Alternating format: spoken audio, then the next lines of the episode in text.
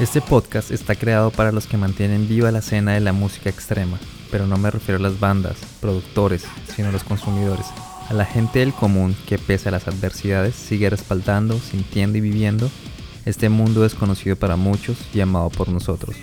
Soy Daniel Torres y bienvenidos a Latin Metal Head.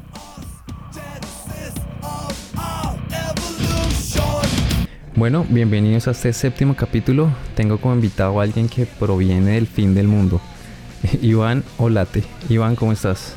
Hola, bien, súper bien, Daniel. ¿Cómo estás? Bien, bien, gracias. Bueno, te voy a contar la dinámica de este podcast. primero es como saber el perfil del entrevistado. Segundo, vamos con preguntas de, de música. Y tercero, preguntas de sí o no o única respuesta. Dale. Listo. Entonces comenzamos, comenzamos por saber quién eres, qué edad tienes, de dónde eres y dónde vives. Eh, mira, yo soy Iván, bueno, tú ya me, había anunciado.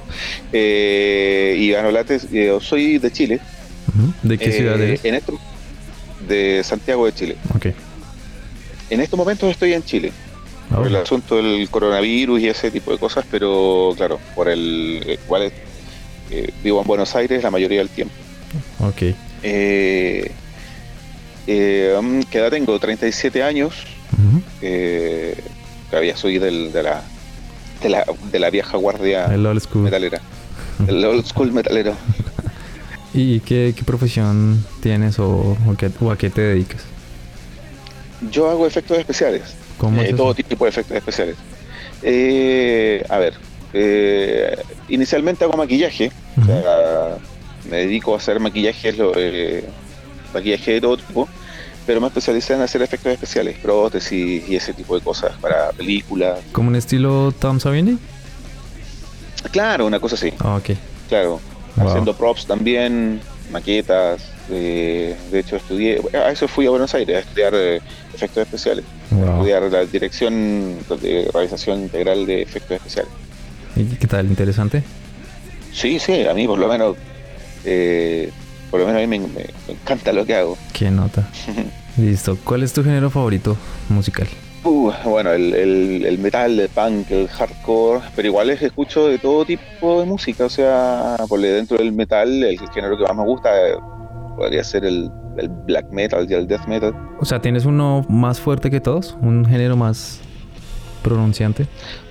Eh, sí, yo creo que sí, yo creo que sería el, black metal el que más me tira, pero, pero en general escucho de todo, o sea, hay personas que por ejemplo les gusta el black metal y no, les gusta el thrash, por ejemplo, que no les gusta el punk. Eh, no, a mí no, me encanta, me encanta todo tipo de, de, música en general, no solamente el rock. Eh, ¿Cómo iniciaste a escuchar esta música? ¿Cómo fue tu infancia? Uf, ¿cómo, cómo inicié a escuchar esto? Eh, a ver, yo tenía a mi primo que escuchaba metal, eh, él ya tiene más de, a ver cuánto, tiene 51 años mi primo ahora. Eh, y él sí era de old school Thrasher. Eh, y claro, o sea, escuchando discos de Iron Maiden con él. luego un día solo, tipo 7 años, agarró uno de los discos, agarré el, el, 80, el año 89, me acuerdo perfecto el año 89 agarré el, disco que tenía él de, de uh, el Unjustice for All de Metallica. y, me puse a escuchar y quedé prendadísimo de Metallica. O sea, dije, no, wow. Ese es el camino. Este es el camino, por aquí va la cosa. Y de ahí para adelante, bueno, fue descubriendo solo mi, mi, gusto. O sea, fuiste autodidacta. Claro, pongámoslo. ¿Cuál, ¿Cuál es tu banda favorita? Uh, mi banda favorita, muchísimas, muchísimas, pero podría ser una de esas, podría ser Metallica. Ok, es tu top. Eh, claro, podría ser Metallica, eh, eh, Motorhead. Mm. y bueno, ya de ahí empiezan a bajar Emperor, Mayhem, bueno, hay un montón de, un montón de bandas, Fiscalejador, por ejemplo, una banda punk de acá de Chile, me encanta. Aquí yo tengo una teoría que no está basada en nada, claro que el, metalero o el metalhead eh, se mide por el nivel de alcohol que consume en los conciertos. Entonces, quería saber cuántas cervezas te puedes tomar en un festival. Sabes que yo no tomo tanto. O sea, puedo, puedo tomar bastante. Pero en general como que no soy de los que entra al concierto y es una, una también es algo, una teoría que tengo yo de, de que es idiota, por ejemplo, eh, el tipo que entra mamadísimo a, a- a los conciertos, lo encuentro de verdad como, como que no tiene sentido. O sea, flaco, pagaste no sé cuántos pesos o dólares o, o la, o la plata que pagaste, la pagaste, no sé, 20 mil pesos chilenos, 30 mil, 40 mil pesos chilenos. Es mucha plata, no sé, como 100 mil eh, colombianos por ver a Iron Maiden, por ejemplo, y, y, y, loco, y no viste nada. O sea, Sí, sí, sí. no. yo, yo, yo he visto personas en, en los conciertos que están, que, que, no sé, está tocando Iron Maiden y tú los veis sentados en la butaca, pero así Perdidos. borradísimo. Entonces, loco, de verdad, yo tomo, me gusta tomar mucho tomar cerveza, pero no, no soy de los que, que consumen no sé, o que hacen competencia de quién toma más. No, no, no tengo, no, no tengo ese hábito, por lo menos. Sí, pero, pero normalmente uno toma pues como para refrescarse o pasarla bien con los amigos, pues, no al punto de quedar borracho en el piso, pero Ah, claro, no, no, no, no, no, no es la idea. sí. Sí, yo, a mí me gusta tomar, me gusta tomar cerveza y sobre todo cuando hace calor en el verano, pero si no, pero claro, o sea, la, la idea es compartir, no es Sí. de, para tener problemas con el asunto. Pero ¿tienes algún número en mente? En mente, eh, a ver, ¿cuántas cervezas me puedo tomar? En, en un festival, a ver, me puedo tomar una, unos tres, cuatro shots, Ah, está bien. pintas. Claro, las pintas en Chile igual son un poco más grandes, las, pintas en, en general siempre son de medio litro, Ok. acá las pintas son de tres cuartos. Grandes. Sí. Listo. Tienes, bueno, los, lo que genera esta música siempre es casi tirando al coleccionismo. ¿Tienes algún tesoro? Como pics, autógrafos, eh, no sé, Sí, muchas, ¿qué tienes? muchos tesoros, ¿Cuál? chiquirillos. ¿Qué puedes nombrar? Eh, tengo la uñeta, una uñeta de James Hetfield que, que lanzó en el, en el concierto que dio acá en el 93. Me la regaló un amigo. ah, no la agarraste. Yo no la agarré, me la- me la- porque yo no estaba, o sea, yo ese tiempo tenía, ¿cuánto? 11, 12 años. Ah, ok, ok. Pero, pero me la regaló un amigo que a su vez se la regaló un tío de él, que ese sí fue. Y el tío de él, y el tío de él le dijo que, bueno, él estaba súper adelante y todo, y agarró la uñeta y se la regaló a él. Y mi amigo sí le gustaba, pero no, no tanto. Y yo, yo era fanático de Metallica, fanático. Y el tipo llega y me dice, toma, mira, esto te lo regalo, Wow. sí, esto es una uñeta que dice Metallica. Me dijo mi tío que era de James Hetfield, y la agarró en el concierto. Wow. Y yo quedé así para adentro. Bueno, yo tenía 12 años. No, claro. Y después, yo, claro, yo dije todo el tiempo, ¿será o no será? ¿Será verdad? Claro, porque si la agarro yo es verdad, pero sí, Sí. a lo mejor me mintió, ¿cachai? Y después me puse, me, me puse a mirar todos los videos para saber cómo eran las uñetas, y efectivamente eran, son uñetas verdes, Ujú. son unas uñetas verdes como verdes fluorescentes, que tienen un agujero, Ok. tienen un agujero a- arriba. ¿Por qué? Yo decía, pero ¿por qué tiene un hoyo? Y claro, este tipo le pasa un, un hilito y las deja colgando en la, en, en el, en la muñeca. Ah, para que Claro, no se le no, caigan. se la- se la- como que se la cuelga en la muñeca. Entonces, claro, yo de repente estaba viendo que estaba que Hetfield tocaba y que de repente suelta la uñeta y la toca con los dedos. Y claro, la uñeta le queda colgando en la muñeca, por eso tenía el hoyito. Ah, Ah, perfecto, dije yo, sí. Entonces, claro, es de Original One. wow. Wow. Sí, eso, bueno, y disco, montón. A ver, tenía el Master of Puppets eh, en, en vinilo, pero por asunto de vacas flacas lo vendí. CDs y esas cosas, pero eh, tienen más que nada un valor sentimental más que un valor así como, oh no, es que me lo autografió. No tengo un autógrafo de Abad, por ejemplo, Ok. o de Scaria, Sí. que, ese tipo de cosas así, un autógrafo de los de Gathering, no, ese tipo de cosas, pero no, no, son cosas más que nada como de valor sentimental para mí, no, no como... Sí, sí, sí. no, es- no, un tesoro no, no se mide por el valor económico, sino por, por lo importante que es para la persona. Claro, Entonces el pick es el tu, tu más preciado. claro, Sí, claro. entiendo. Listo. ¿Cuál sería el porcentaje de tus gustos musicales? Entonces me pongo como ejemplo para que dé una idea. Yo soy Claro. 50% metal, 30% hardcore, eh, 15% punk y 5% otros otros géneros. Entonces, ¿cuál sería el tuyo? Sería, yo creo que sí, también un 50, yo diría un 40% metal. Ok. Eh, sí. Sí, un 40, un 30 punk, eh, o quizás yo creo que un, un, un 40% también punk, y el resto dividido en otras músicas, flamenco, eh, no sé, jazz, me gusta, sobre todo el, el jazz más fusión. Ok.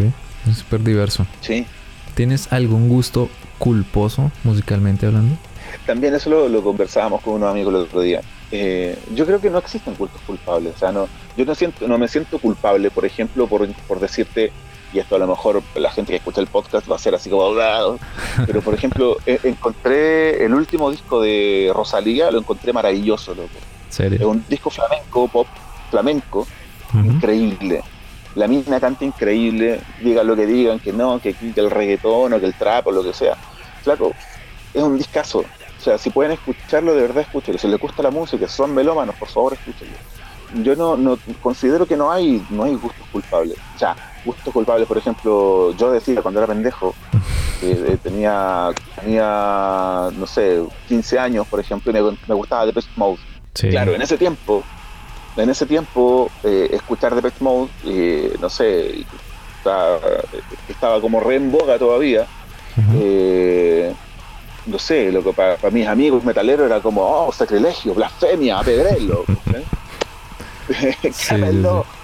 Pero, flaco, me gustaba Depeche Mode. Y, y bueno, es que me gusta Depeche Mode, me gusta The Cure, me gusta, no sé, Siouxsie, Bauhaus. ¿cachai? O sea, para mí, de verdad, eh, yo escucho, por ejemplo, me encanta Public Enemy. Sí, Eh, sí, sí. Con Fervor Fly. Claro, o sea, me encanta Public Enemy, ese split que hicieron una vez con, Anthrax. Con Anthrax, me encanta Onyx, me gusta mucho, y también Onyx hizo una canción con Slayer, eh, o sea, eh, hay un montón de, de- de cosas que yo digo, loco, no, no, de verdad, a mí me encanta la música, y no podría decirte, sí, mira, sabes que me siento culpable por escuchar, culpable, imagínate, mira lo que te voy a decir, culpable me siento de escuchar Slayer, por ejemplo, ¿Por qué? porque, porque Tomaraya, Tomaraya es un inmigrante chileno, Sí, sí, sí. ¿Cierto? Es chileno. Y el tipo súper eh, apoya súper a Trump. Mm. Loco, ¿cómo un inmigrante puede apoyar a Trump? O sea, flaco, Sí. te duele la cara de los sudamericanos Sí, sí, sí. y, y apoyas a Trump. Es una estupidez, loco. No, yo he tenido va- varias discusiones con gente de, bueno, latina que apoya a Trump, pero normalmente es por impuestos, porque Trump apoya, tú sabes, a, a los empresarios y baja impuestos a los que tienen plata. Claro. Esa es una razón que me dan porque votan, porque apoyan a Trump. Para mí no es suficiente, pero, pero bueno, eso es lo que me dicen. De pronto es No, por eso. claro. No, la, la, la movida que él tenía con Trump era porque Trump, eh, él de hecho tiró una, una, unas declaraciones en un, en- en un recital ¿no?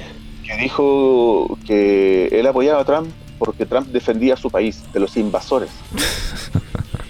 Y él estaba hablando de eso, y, y él- de hecho él y su señora son miembros del, del, de la- ¿cómo se llama? De esta asociación del rifle, son Mm. ultra de derecha y son muy eh, como contra inmigrantes, es como flaco. ¿Te has visto el espejo, hermano?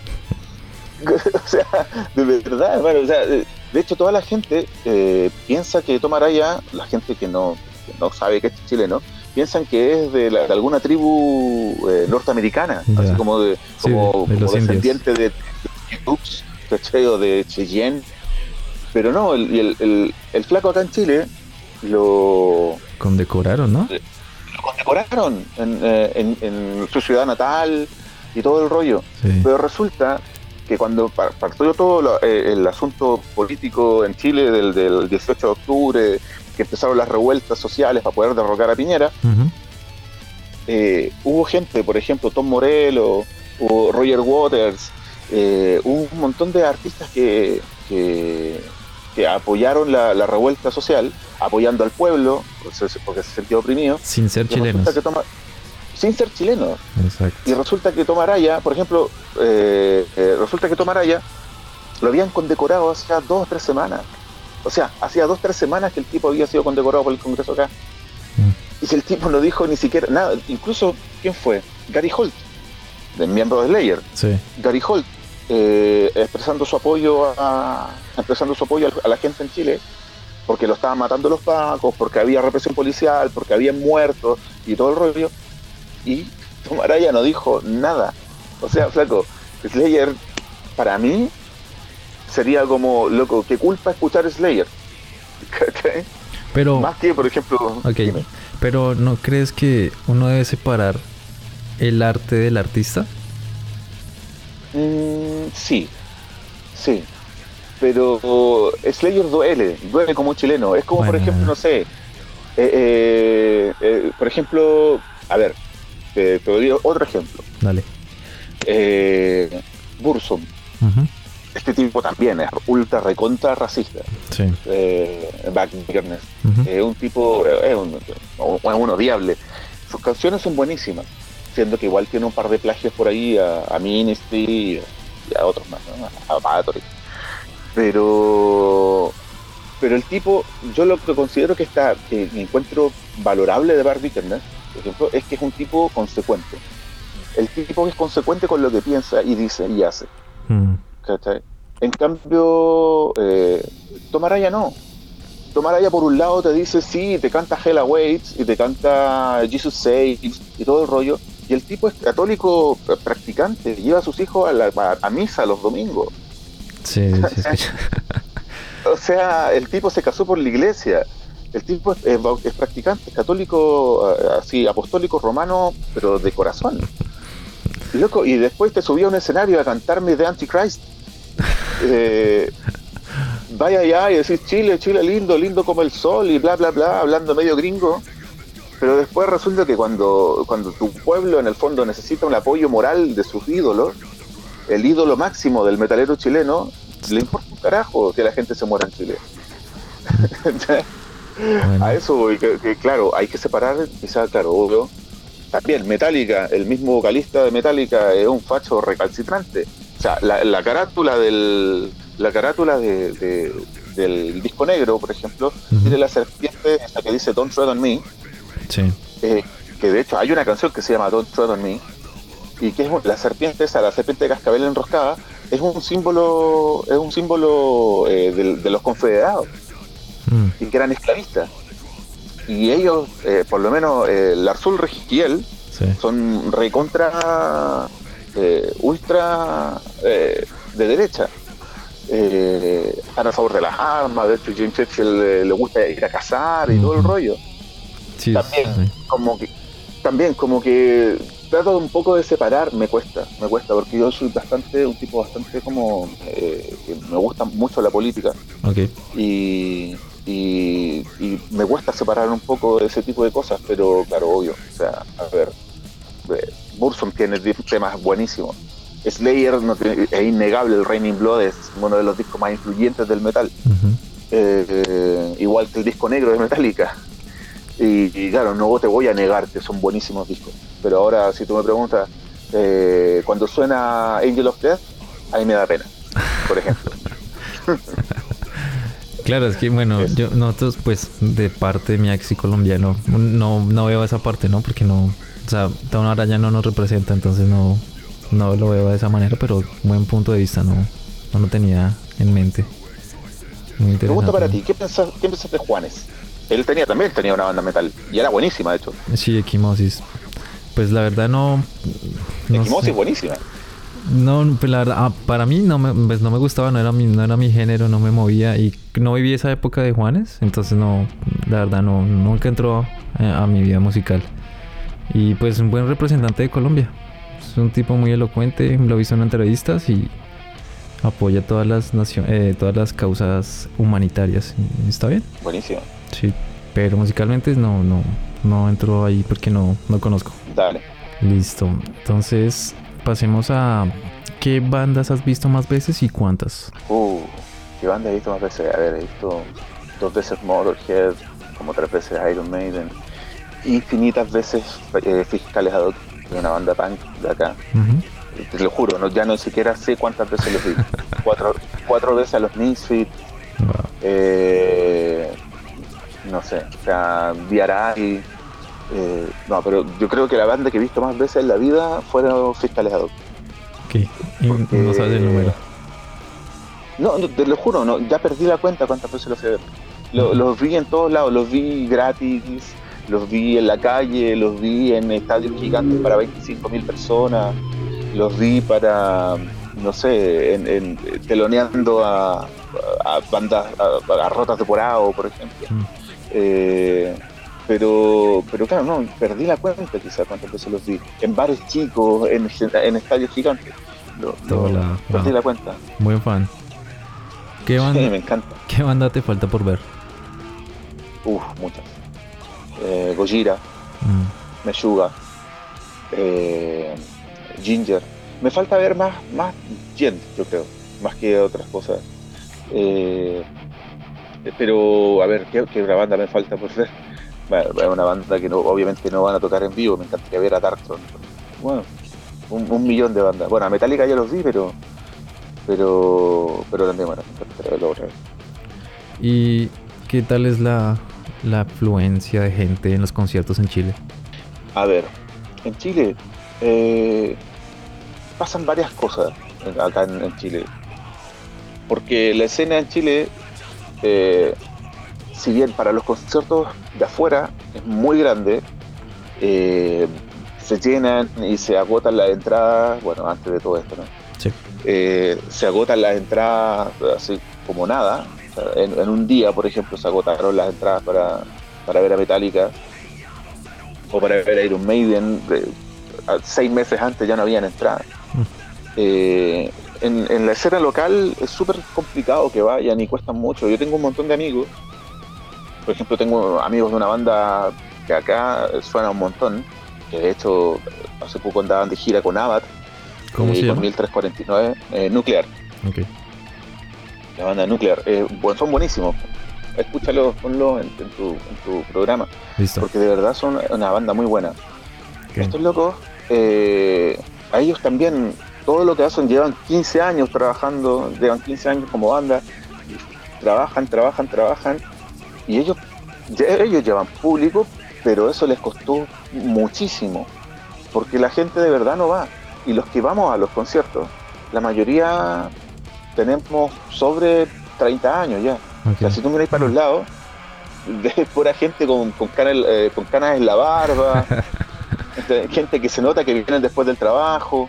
Eh, hay, y, lo, y hay otro segmento que es como de los chicos eh, más chicos, digamos así, tipo 20, 18. Aquí la nueva ola. Ellos tienen la nueva ola, pero que me doy cuenta que ellos tienen un, como una especie de, de, escena aparte. Mm. ¿Cachai? Tener un poco de escena aparte, porque eh, reniegan un poco de, la, de las bandas antiguas o de las bandas más, más, conocidas, como Pentagram o, Criminal, Torso, Masacre, por ejemplo. Eh, reniegan un poco de esas bandas que las encuentran como pasadas de moda, o como que siempre les dan bola a las mismas bandas, ¿por qué no dan bola? Y por ejemplo, eh, eh, ellos tienen todo como una especie, es una, es una rareza, porque eh, tienen todo, todo eventos aparte, con bandas super under, que nosotros acá le decimos los Trulli, los Trulli Maluli, que ellos tienen, una, tienen bandas y tienen eventos aparte, donde no entran, por ejemplo, bandas como Nuclear, donde no entran bandas como Criminal, Porque supuestamente son como demasiado mainstream, blanco mm. mainstream. o sea, mainstream es metálica, hermano. Pero, Pero ellos... Criminal es gigante en Chile, ¿no? Entonces me imagino que es el... Sí. Es por eso. Pero, ¿cómo así? Ustedes, ustedes los true, normalmente en Colombia los true son los que más tienen conocimiento, la gente más, como más mayor. Y los nuevos, pues están comenzando, no tienen una escena así muy fuerte. En Chile es al revés, ¿cierto? Según lo que entiendo. No, pasa que, a ver, el Truly el, para nosotros acá el, metalero antiguo, el old school, sí, el loco puede tener conocimiento y todo. El truly, porque en realidad le decimos truly por, por un asunto de, de, como de peyorativamente, ¿no? Sí, eh, es el tipo de personaje que sí, bien le encanta el metal y es súper obsesivo con eso. Eh, sabe un montón quizás, pero el tipo se, ufana de decir que, no sé, él escucha las bandas antes de que todos se hagan conocidas, deja de escuchar bandas cuando se hacen conocidas, es bien elitista, es un tipo bastante desagradable, es como el, eh, es como el tipo que, está todo el tiempo diciendo yo sé más que tú, eh, yo soy, eh, yo, escucho metal desde antes que tú, es, re pedante. Y, y, en realidad además también son todos como ultra satánicos y con muchas cruces invertidas, llenos de parches, y es como loco, flaco, no me interesa, de verdad no me interesa, no me interesa, a mí me gusta el metal y me gusta todo tipo de cosas, y no, no, no, como que no me interesa entrar en una competencia quién sabe más, quién tiene más cruces en el pecho, o quién tiene más discos, a mí me gusta el metal y quiero tomarme una cerveza y conversar y pasarlo bien. A eso, a eso, a eso se refieren los, cuando se habla de truly y los truly más los true, no, o sea, es un true normal. Aquí también usamos la palabra true. Ajá. Para escribirlos a ellos. Listo. Bueno, ahorita, ahorita tocamos el tema de la escena de tu país, pero antes quiero conocer unas cosas muy triviales, como cuáles son los conciertos o festivales que frecuentas. Conciertos que frecuento. En estos momentos estoy yendo más como a, bueno, en estos momentos no, no, claro. Pero, pero más que más que nada a, conciertos de bar. Okay. Me gustan más los que son como más pequeños. Sí, más íntimos. Eh, claro, o sea, los porque además también me gusta mucho, como hablando de la escena, me gusta mucho apoyar la escena local, me gusta apoyar la banda de mis amigos. No me gusta, por ejemplo, que me inviten a los conciertos. ¿Por qué? Eh, me gusta pagarle la entrada. Yo soy de los que va y paga la entrada, y aunque, aunque el que toque, que de hecho el baterista de Nuclear es uno de mis mejores amigos, eh, y perfectamente podrían decirme, no, flaco, no, te ponemos la lista y entrar. No, loco, no yo prefiero ir, yo les compro la remera, yo les compro el disco, les compro la, entrada, porque ellos invierten un montón en su trabajo. Escuchen, escuchen a Iván, por favor, en todos los países hagan lo mismo. Gracias, gracias Iván por eso. pocos, pocos hacen eso. Continúa. De verdad, o sea, de verdad, porque me, me, molesta mucho el, tipo de amigo que no apoya al amigo. O sea, claro, él, va a los conciertos cuando lo invitan gratis, pero si no va, o sea, si no, claro, él es capaz de gastar, no sé, 100 dólares por ver a Iron Maiden, pero no soy capaz de gastar 5 por un amigo. Mm. O sea, no, eso no va. Eh, entonces por eso me gusta mucho ir a, tocatas más chicas y a ver bandas que a lo mejor, no sé, no, no llevan tanto tiempo, pero no voy, pero, pero, pero sí, están tratando de entregar algo honesto. No voy, por ejemplo, a los conciertos de, de bandas eh, tributo. No, considero que es una pérdida de tiempo. O sea, para ver un tributo mejor, mejor espero ver a la banda original, gasto la plata real para ver la banda original. y no por ver a alguien. Y no por ver a alguien que en realidad te está ganando plata tocando temas de otra persona. o sea, flaco, eh, eh, te estáis ganando los aplausos por tocarme de Trooper. Pero ¿por qué no invertí ese talento en, en, hacer una canción mejor? Sí. Claro. O sea, que hagan un cover está bien, dos, bueno. Pero ya todo un concierto de tributo a una banda, sí, no, no, gracias. Claro, ponle, yo una vez me, fui a un, a un, bar y estaba tocando una banda de tributo a Guns N' Roses. Los tipos arriba, ellos creían, de verdad, no sé, yo creo que en su intimidad, en su, en su, en su, eh, eh, fuero interno, ellos pensaban realmente que el tipo que estaba arriba era Slash. Entonces, y el tipo abajo así como que se paseaba después del concierto y, como que como que, flaco, sácate el personaje, hermano. ya está, ya tocaron. O sea, no sé, encuentro que es como esa película de, de Lindsay Lohan, El triunfo robado. es como loco, no. De verdad que no. Vos no. Yo creo que no sé, yo me cacho que ese loco tiene, tiene claro que no es Axel ¿no? Sí, pero se la cree toda. claro. ¿Y qué, festivales hay en Chile grandes para que nos des oh. una clase de eso? Mira, hay, había un, hay un festival que se hace a pulso, muy a pulso. Y por ejemplo, el, año pasado eh, trajeron a Tripticon, mm. a, lo que queda de Celtic Frost, no sí. eh, con un set de Celtic Frost. Trajeron a Demolition Hammer, que se llama Evil Confrontation. Okay. Eh, y que se hace como lejos. como, es como que fuera el backend, digámoslo así. Mucho más chico, obviamente. ¿Cerca de, ¿Cerca de Santiago? Claro, claro. Eh, pero ponle a las afueras. que es así como, un, como el lugar un poco más rural. Listo. Santiago es chico igual. O sea, no sé cómo de qué porte será Bogotá, ni, por ejemplo, es mucho más chico que Buenos Aires. Ok.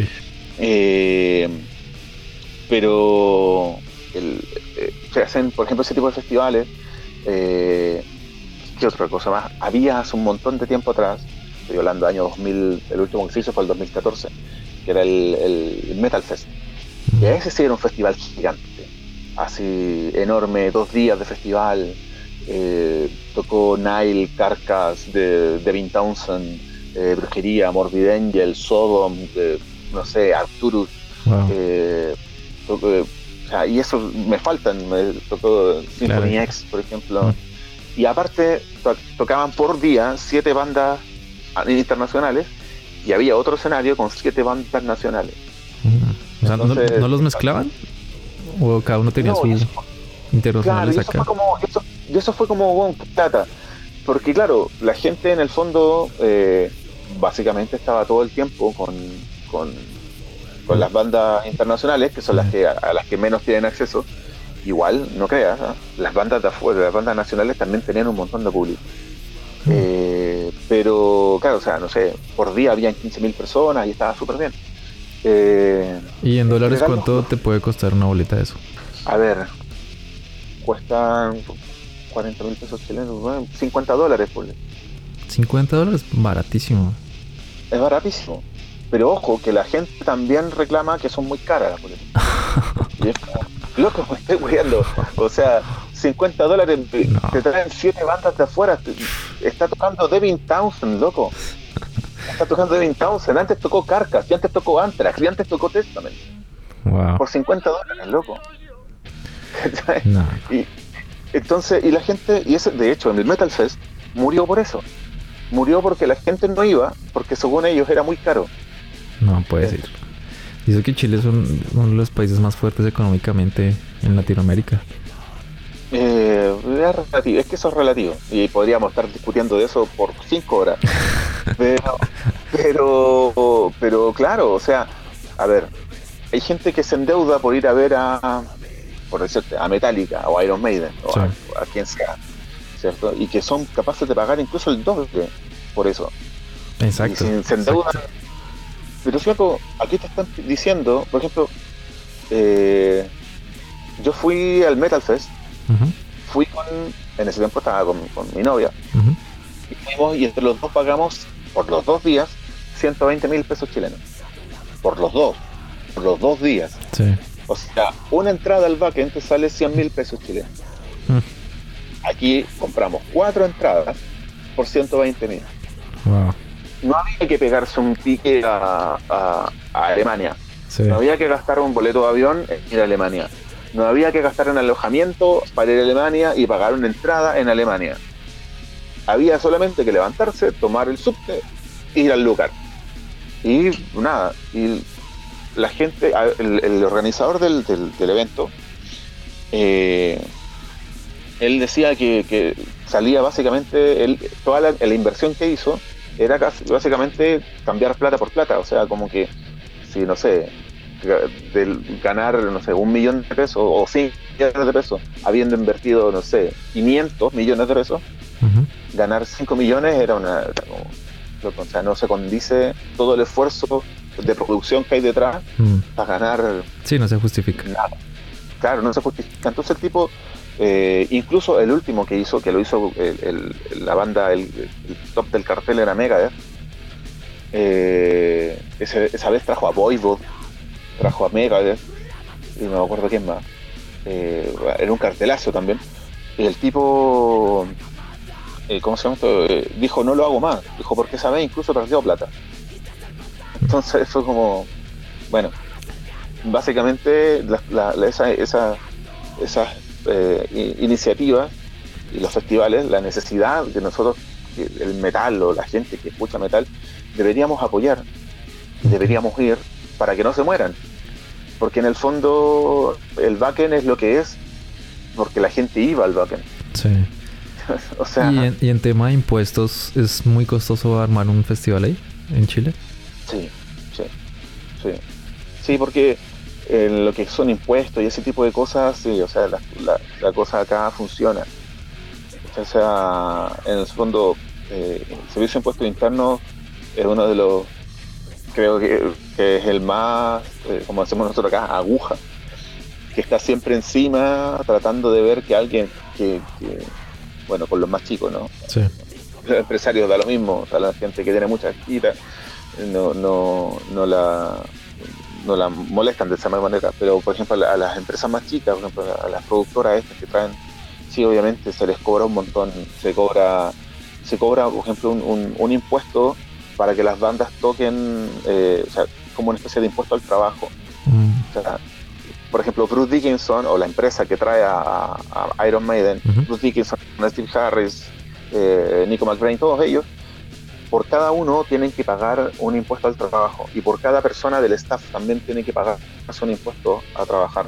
Eh, eh, y tienen que eh, tramitarlo antes, es como una especie de visa temporal por un día, por ejemplo, para que puedas trabajar. Si no están todas las visas, no trabaja nadie, se cancela.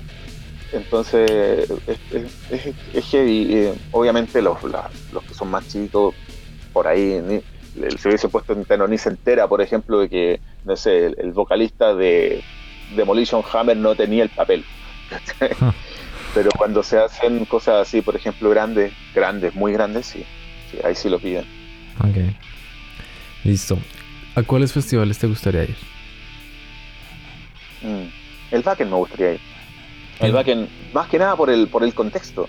Porque según gente que ha ido al Wacken, que dicen que no, que es gigante, monstruoso, todo lo, lo raja, pero me dicen que igual es como es, una experiencia un poco eh, como media frustrante.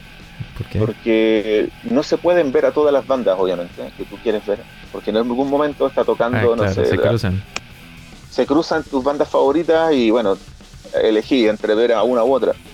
Eh, pero eso pasa en todos los festivales grandes.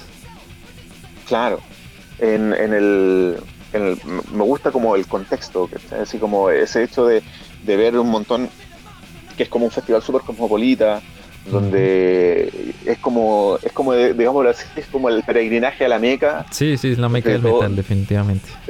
De todas, de todas maneras, o sea, y donde encontráis material de todas las, de todas partes del mundo, donde podía ser un montón de amigos, conozco amigos que han ido y que me dicen que hasta el día de hoy tienen amigos que hicieron en el Backen, en el Brutal Assault, mm. en el Obscene Stream, y está bueno. Hay un tour que incluso que se hace, como todos los festivales se hacen más o menos en la misma fecha, y no se topan unos con otros, hay una empresa que se dedica a hacer los tours de los festivales metaleros de Europa. Oh, ¿Cómo se llama? ¿Tienes el nombre? Bueno, lo voy a buscar, te lo mando después, pero pero hay una hay una empresa que se dedica a hacer ese, ese tour. O tú mismo lo podías armar, si tenéis la, fecha de todo, y de repente ir y comprar todos los boletos y comprar y hacer todo el tour completo y nada, o sea... una, vez, una vez hice el ejercicio de, de, o sea, festivales de en Europa y tienen un, más o menos un rango de tiempo de festival interfestival como de 15 días. Entonces, claro. 15 días, en 15 días son como 3 meses viajando y sale costosísimo, pero sería muy... Claro, claro, hay un... Eh, igual de, depende de los festivales. Tengo un amigo que el tipo siguió, por ejemplo, se dio el la tarea de seguir a Emperor por un par de festivales. Y vio eh, cuando estaban haciendo el, el, el, Anthems, el, ¿cómo se llama? El, tour, eh, ¿cómo se llama? Homenaje o tributo al Anthems. Eh, y los vio en varios lugares. De, los vio en Francia, creo. ¿En el Hellfest? claro, en el Hellfest. los vio en varios lugares. Sí y siguió, o sea, siguiendo a la banda en, diferentes festivales, por las diferentes fechas, no sé, lo siguió por cinco o seis fechas, por una cosa así, a través de Europa. No, eh, bueno, cosa que la gente con, tiempo y dinero puede hacer. Sí, sí, pero sería muy, muy interesante hacer eso. Listo. ¿Cuál, tienes, ¿Has tenido alguna mala experiencia en un concierto? Sí, hace poco. ¿Qué pasó? Sí, eh, el concierto de La Polla Record acá en Chile. No sé si supiste lo que pasó. No, no, no. Eh, el concierto de la Polla Record, mira, una banda que yo esperé 20 años. 20 mm. años, loco, te lo juro. O sea, Eh, yo cuando vino la Polla Record la última vez, no tenía el, dinero suficiente para ir. Sí. Eh, sí, los conocía, pero yo tenía, no sé, 16 años, 18 años, y no tenía la plata para ir. Y bueno, dije, no, no, la próxima vez que venga, bueno, la próxima vez que venga fue 20 años después.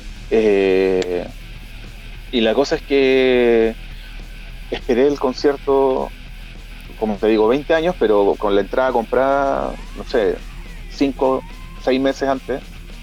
Eh, estoy hablando de que, loco, La Polla Record es una banda enorme. Como enorme, es como los Sex Pistols en español. Sí, señor, sí. Eh, es como hablar de los Ramones, una cosa así. Eh, y estos locos llegan acá, ya, ya, habían tocado en Buenos Aires, y en Buenos Aires también hubo problemas con la policía afuera y eso. Pero acá el problema no fue la policía, fue la misma producción y la misma gente. Lo, ¿Y qué pasó? La gente, eh, el, eh, el concierto estaba muy mal organizado. No habían guardias, no habían guardias. O sea, eh, yo fui al concierto, entré, loco, de los primeros, de los primeros, de verdad. O sea, habían cinco personas dentro del estadio y yo, y mi hermano. era un estadio gigante, un estadio, o sea, eh, porque te hagáis una idea, no sé, habían por lo menos 15.000 personas dentro de un estadio de fútbol. Eh, para ver a la Polla Record. En general, las bandas punk o ese tipo de bandas así no tienen tanta influencia. Exacto, en venues una banda legendaria, claro. Y esta es una, una banda legendaria en un estadio de fútbol y que había, no sé, si habían 10 guardias, posta, 10 guardias, es mucho. Eh, pero ¿qué pasa? Uno siempre apela también, uno siempre apela también a que el, que el, el, pan, que siempre se dice estar siempre como súper con el pueblo y como súper como, como ayudando a, los demás, ¿cierto? Con la anarquía y este asunto de la autogestión, el autocontrol y todo el, reguero de estupideces, o no son estupideces, pero, el reguero de, de esa retaíla de, de, de, sí, de ideología. De, claro, de verborrea ideologizada. Resulta que tocó Flema, la primera banda, todo bien, va, vale, va tocando Flema, todos cantando, todo súper bien. Eh, y ahí quiero ligarlo con otro asunto, porque eh, la gente entraba con botellas de vitrio oh. al estadio entraba con, eh, bueno, con alcohol, obviamente. A ver, es imposible que la gente no tome alcohol, ¿cierto? Pero se supone que ah, no podía entrar con alcohol de afuera. Pero, como no había seguridad, todo el mundo entraba con... claro, o sea, de hecho, de hecho, yo dije, yo le dije a mi hermano, loco, estos locos van a hacer una, una, avalancha acá y van a botar la, reja. Por lo tanto, voy a, vamos a entrar, por eso entramos de los primeros. Sí porque nosotros sabíamos que iba a quedar la cagada en el sentido de que iban a botar la reja. Ya lo veían venir. Claro. Eh, o sea, la avalancha la hicieron. De hecho, después estaba abierto. O sea, incluso había gente que les decía, eh, que contaban después, que había gente que les llamaba y les decía, loco, ven a la polla récord. Y decía, no, no tengo plata. Bueno, está la puerta abierta, loco, no están cobrando la entrada, entra. O sea, no, no, no. Daba lo mismo sea, estaba la puerta abierta y de hecho había todo un contexto político, social en Chile que la policía no estaba en ese momento. ¿En qué año, en qué año fue el concierto? Ahora, ahora, en, ahora en febrero. O, sea, en plena, en plena, en plenos disturbios, en plenas marchas que estaban haciendo. Claro. Ahora en, febrero, la policía no estaba para que para generar más caos. Hmm. Pero aún así, eh, claro, o sea, es un concepto de la Puya Record, los punkies son medio complejos en ese asunto con la policía, entonces, bueno, eh, a ver, loco, no había, no, había policía, no habían guardias que te dijeran, oye, loco, pórtate bien. Y resulta que cuando empieza a tocar la Puya Record, ah, no, tocaba Los Pérez de Chile, que es una banda punk de acá, antiquísima, legendaria. Claro que sí. Eh, y tocaban Los Pérez de Chile, la gente empezó a tirarle botellas, loco. ¿Por qué? Empezó a agarrar porque querían que tocara la polla. Ah. Pero, y la gente empezó, y el vocalista de, de los Peores de Chile, el Pogo, que es un tipo eh, legendario de, la música acá, eh, que también fue guitarrista de los fiscales, el loco, weón, eh, enojadísimo, pero enojadísimo, o sea, por, porque, bueno, ¿por qué le hacen esto? O sea, ¿por, ¿por, qué le hacen esto? Si estos locos van a tocar. O sea, y más encima, los que se, los que llega la polla récord, sube a tocar, toda la gente empieza a cantar, bueno, para nosotros todos estábamos emocionadísimos, todos cantando, el set list era de 41 temas. 41 temas, loco. Alcanzaron a tocar 14. No. No. Porque la gente se subió arriba del escenario. La gente se subió arriba del escenario. Y le trataban de quitar el, micrófono a, a Garisto, a cantar ellos. Eh, había, no sé, 100 personas arriba del escenario. No había un solo guardia que bajara a nadie. Y estaban todos los tipos, todos eh, eh, tratando de agarrar el micrófono. Según ellos, según ellos, trataron de, deslizar un tipo de, manifiesto arriba del escenario. Todos estaban borrachísimos, borrachísimos, de verdad. O sea, no se le entendía mucho por lo mismo. Mm. Evaristo estaba notoriamente molesto más que molesto, estaba como complicado, era como, y miraba para todos lados diciendo, Flavi, ¿dónde está la seguridad? ¿Dónde están los guardias? ¿Dónde está, la producción? Claro, ¿dónde está la producción? No había no existía la producción y los que existían, los que estaban tratando de, poner orden, era la misma gente que estaba tratando de bajar a, sus, a, sus propios, a los propios jóvenes.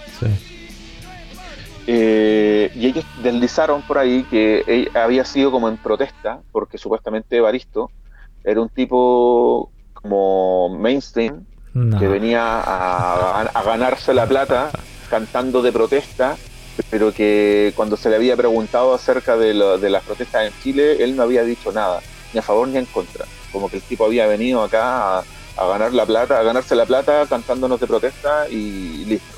Y como que ellos habían hecho habían, le habían cagado el, concierto por eso.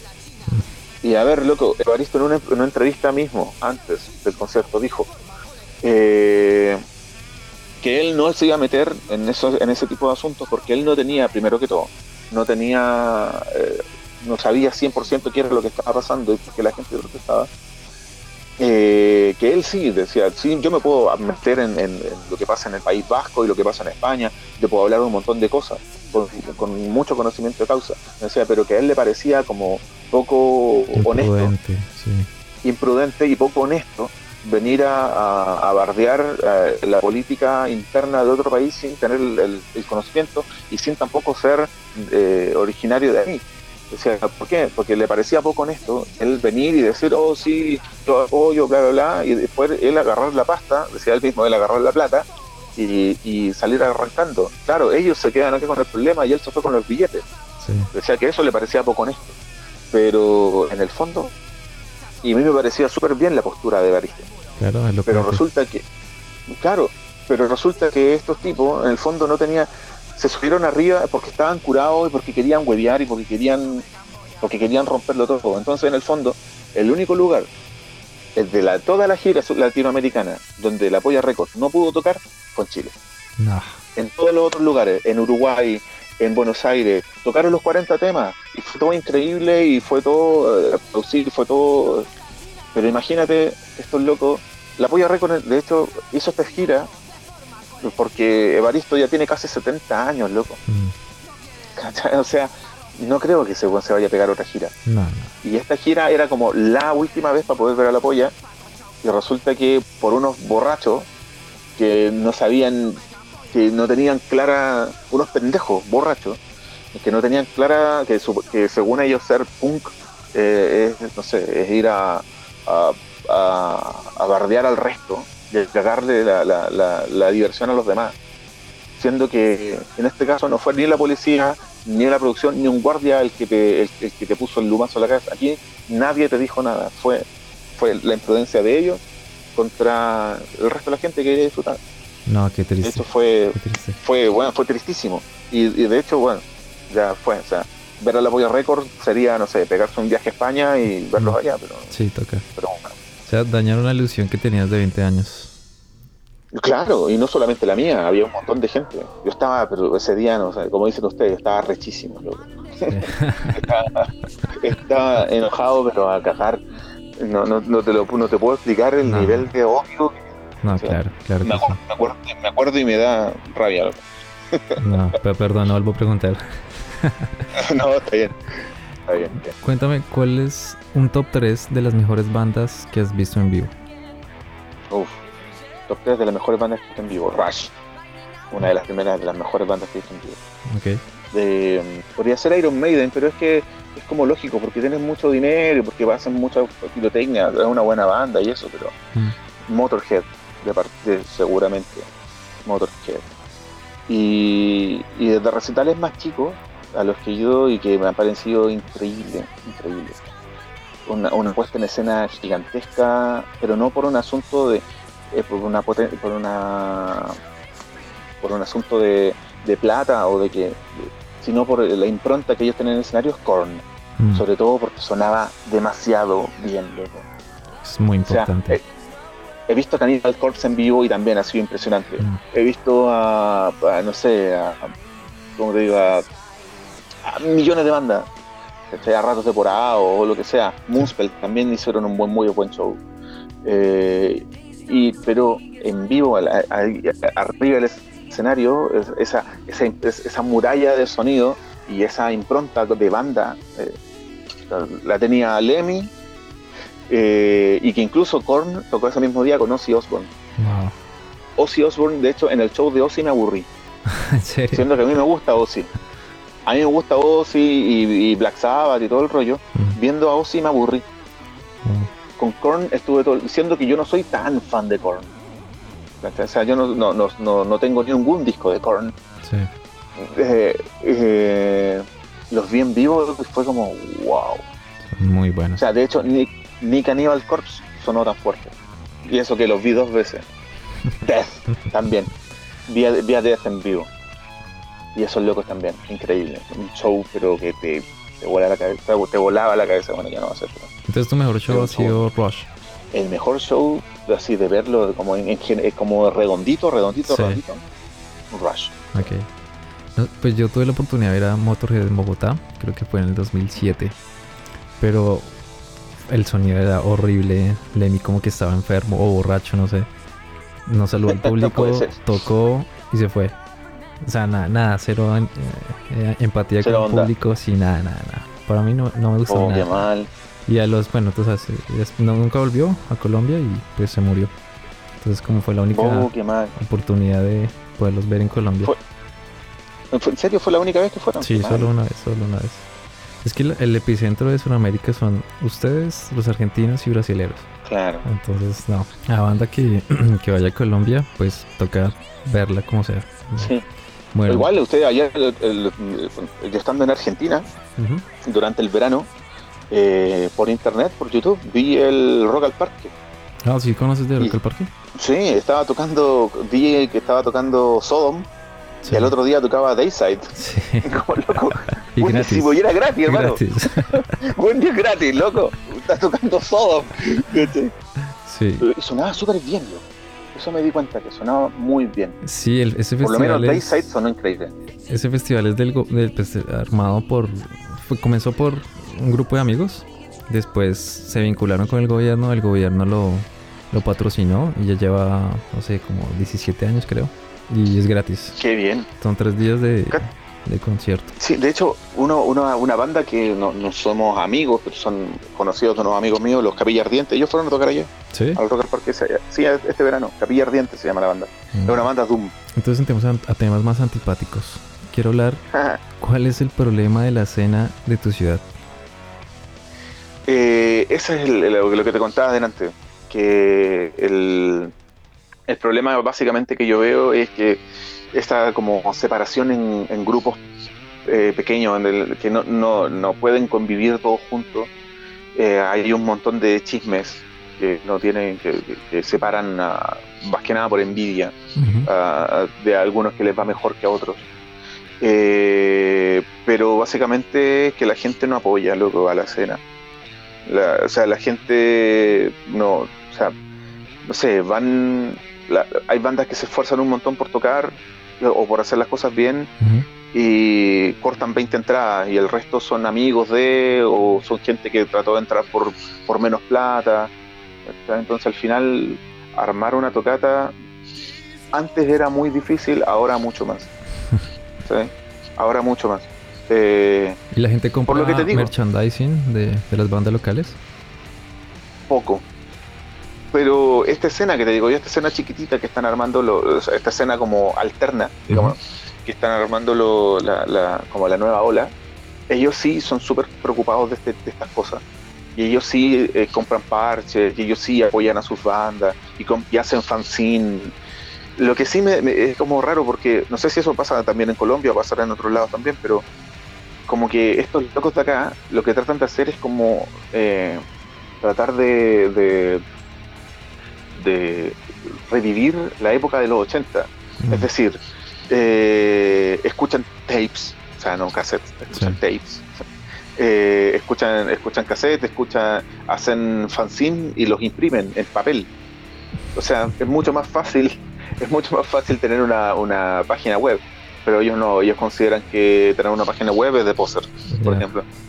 Eh, eh, no sé, tienen, como te digo, eh, tienen el, eh, escuchan cassettes, editan sus discos en cassettes, mm. editan su disco en cassette y en CD, pero los que se van de una siempre son los cassettes. O sea, es como es, como una especie de, de, neo claro, como de neo ochentas. Pues en nuestro escena no. Normalmente las bandas que ya llevan su tiempo sacan ediciones especiales en tapes y vinilos, pero ya, o sea, editados en una, bueno, por un productor, no sé, o sea, cosas eh, bien hechas, pero casi hágalo usted mismo, así como lo cuentas, no, no, yo no lo he visto. Claro, no, acá, por ejemplo, no sé si, por ejemplo, los afiches de las de las tocatas también, así como que tratan de hacerlos a mano, como que hubiesen sido hechos, no sé si viste esos afiches antiguos de, los, de los años 80 que claro, se fotocopiaban y, se pegaban en, las tiendas de discos. Claro, es como que tratan de, volver un poco a, ese momento. Pero, y yo encuentro que está buenísimo, o sea, mientras ellos lo disfruten y, lleven gente a sus tocatas, yo encuentro que, flaco, háganlo, por favor. pero, pero pero considero que la división básicamente. Pero básica, pasa que también en Chile eh, el problema que tenemos eh, político eh, atraviesa todas las capas y, y toda la y todos los la, ¿cómo se llama? La, los escenarios de la vida.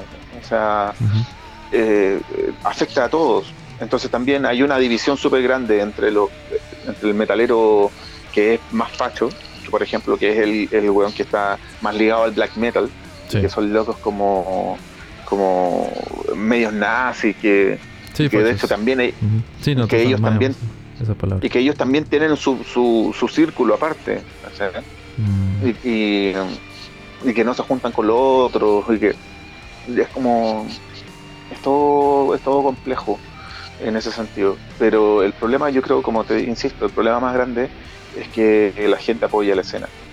Que la gente apoya la escena. O sea, que, vayan a los tocatas. Que básicamente un, un show un, show de metal sin, sin público, que es un ensayo en un local. No, no, no, no tiene sentido. Ok. Y haciendo un poquito más de énfasis, ¿qué te encabrona la escena? O sea, ¿quién no soportas? ¿Quién no soportó eso? Lo que te decía, eh, no soportó el elitismo no soportó esa, esa manera que tienen, como ese malditos metaleros, arruinaron el metal. Eh, eh, claro, o sea, la manera que, tienen de, de, arruinarlo todo con lo que te decía, que la escena misma en sí está media, media viciada por todas estas cosas que te decía. No, no. Listo. Más que nada eso. El metal debe ser underground o comercial. De todas formas.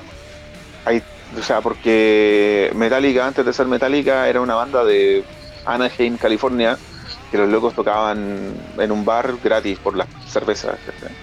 Eh, y tiene que haber metal underground y tiene que haber metal eh, eh, mainstream. O sea, yo no, no, no hago la separación ni, ni crucifico a la gente que quiere ganar plata y quiere ser famoso. O sea, de hecho, Emperor, por ejemplo, o Immortal, o incluso Darktron. Eh, Darktron es una banda under, supuestamente, pero bueno, Fenris, Fenris trabaja ahora de concejal, pero por una por una, ¿Una broma. Por, una broma, ¿sabes? Pero. El, lema de él era no voten por mí. No voten por mí, votaron por él. Bueno, que le tocó ir a trabajar de concejal. Pero básicamente estos locos viven de arriba. Por ejemplo, Satyricon. Satyricon es Satyr. Eh, el loco. Eh, la plata que tiene, o sea, que, ha hecho con Satyricon, siendo que es una banda como de segunda línea mainstream, ni siquiera eh, ni siquiera underground ya, pero es como más un poco más arriba, ni siquiera tan mainstream como Emperor. Eh, loco, el buen tiene una viña. El loco sacó un vino. Mm. Eh, de hecho, en su Instagram, Fenris, o sea, tiene una foto con una, con una botella en su viña, con una botella de vino de su viña, apoyado en un Porsche. ¿Cachai? bueno, pero pronto tiene otros ingresos, ¿no? Sí, pero me refiero que, pero me refiero que, a ver, esta es la viña de Satyr. O sea, eh, no te estoy diciendo que eso esté mal. Para mí está, perfecto. Para mí está perfecto, loco. Ojalá que, y que lo haga. Eh, pero de repente como que la gente se engaña un poco con, este asunto del underground mm. y como y como que se engrupen mucho con el asunto del underground y que no porque yo considero que el metal o la cultura para mí el metal es cultura eh, tiene que ser para todas las personas, ¿cachai? Y si todas las personas, si, y si yo puedo hacer que mi música la escuchen más personas, mejor aún. Si puedo tener a, mano una, una maquinaria de, de, marketing que me permita hacer conocida mi banda, y que de hecho así se hace, y así se ha hecho, Nuclear Blast es una, es una gran máquina de marketing para las bandas. El backend es un, gran marketing para las bandas. Eh, loco, o sea, esto se mueve así. O sea, el que me diga que, que, toca metal eh, underground y que no quiere salir de ahí, flaco, toca para tu amigo y ya. Porque desde el momento, desde el momento en que quisiste telonear a una banda, a Sodom, por ejemplo, ya te estás tratando de meter en el, en el mainstream. Sí, claro. Estás tratando de ser famoso. Claro que sí. sí. O sea, si no querés ser famoso, entonces toca en tu casa, toca en un ensayo. Haz lo que hace Darktron. Y aún así son famosos. ¿cachai? Darktron no tocan en vivo. No, no, no, nunca. Y, ¿Cachai? Y haz lo que hacen ellos y aún así se hicieron famosos. Mm. Entonces, sí, es un tema muy, muy complejo, ¿no? Mucha gente tiene diferentes puntos de vista y etiquetar ese underground es muy difícil. No he podido. No he podido. Y he preguntado a varios y unos dicen que, que el underground ya no existe porque gracias al internet todo lo tenemos a dos clics. Entonces, claro. Pero hay otros que, bueno, no sé. Por ejemplo, que alguien que no esté en internet lo maneje en tapes como en tu, en tu país. Ahí sí podría decirse que es underground. Claro, pero es como un underground súper forzado igual. Sí. Es porque, por ejemplo, cuando yo más pendejo, underground sí existía como esa, esa, esa sensación de underground, de que, de que en realidad, claro, es súper a pulso, súper do it yourself, súper de ahí de, de, hacer una, un fanzine o de estar ahí como armando una tocata y, escuchar bandas, conseguirte bandas, hacer eh, cambio de cassette, ah, ya mira, yo te presto esto, tú me prestas este otro, y así vamos conociendo, era la única manera de conocer bandas. Eh, ahora la, gente lo sigue haciendo, pero por un asunto de nostalgia, como te digo yo, estos pendejos que hacen esto mismo, que se llama el, trade, el trade, le llaman ellos, para ponerle un nombre, o sea, nosotros decíamos cambiar cassette. El intercambio, sí. Claro, eh, y estos locos van y hacen, y hacen ese mismo ritual, pero más que nada por un asunto ritual, Porque, flaco, o sea, ese mismo, ese mismo, la misma banda que te están entregando en tape, con un sonido como el orto, la podía encontrar en, HD, bueno, bajándola por internet. O, directamente vais, se la pedís, se la compráis por eBay o se la compráis por PayPal a, la misma banda y ya. Pero antes no, antes la única manera de que tenías, por lo menos yo, eh, que teníamos de, conseguir música era o ir a comprar los cassettes pirata que te vendían en, una feria, eh, o comprar a, las incipientes disquerías que habían y que... A precios altísimos. claro, o sea, era, era, prohibitivo, era muy prohibitivo. Y lo otro era hacer el trade de cassette y, grabar de cassette a cassette. Y, conseguir, de repente no tenía ni siquiera la carátula, nunca había visto la carátula del disco. Mm. Y así tenía eh, como. Era todo. Era, era diferente. Pero tampoco tampoco hago como una especie de. como de. de, ¿Cómo se dice esto? De una apología al, al, al 80 o al underground noventero eh, cada uno vivió su, su, periodo y yo creo que habría que, no sé, considero la, la, la, respuesta de tu amigo ese que el underground ya no existe. Yo estoy bastante de acuerdo con eso. Si fueras a la guerra, ¿cuál sería tu canción? Si fuera la guerra. Sí. si fuera la guerra. Primera línea, cuerpo a cuerpo, tienes que poner una canción, ¿cuál sería? Yo creo que alguna de Sodom, yo creo que Ausgebomb o, o, Agent Orange, o, alguna de Persecution Mania, Nuclear Wind. Sí. O sea, está claro. Sí, sí, Sodom es guerra. alguna, de, alguna, alguna de Voltrower, no sé. No Guts, No Glory, algo así. Listo. ¿El metal está muriendo? Eh, sí. Sí, yo creo que sí. Pero básicamente por lo que te decía antes porque antes, lo que te decía antes, el metal se nutre de la gente que lo escucha y que lo sigue. Y, que lo, y lamentablemente en este mundo que vivimos, eh, esto se mueve con dinero y se mueve con, con, esto. O sea, el, metal nació igual de una manera más bien eh, como underground. Eh, y que se hacía básicamente como por el amor al arte, como muchas cosas. Pero, pero eh, creo que, el, que si el, el metal lo están mandando los mismos metaleros, loco. los mismos que te decía yo que, que, son estos elitistas que, no, porque tú no, porque tú no eres tan underground como yo, porque no, porque mi grupo de amigos son más underground. Son peleas de adolescentes, loco. Y que en el fondo eh, el mismo el mismo David Vincent hace un montón de tiempo lo decía el mismo, el, mismo eh, también eh, Jeff Walker de Carcass también decía en una entrevista que el metal para él también estaba muriendo eh, porque ya la gente, los mismos metaleros no tenían el mismo, como el mismo norte que tenían el metalero, el metalero antiguo, como, el metal, como en el inicio.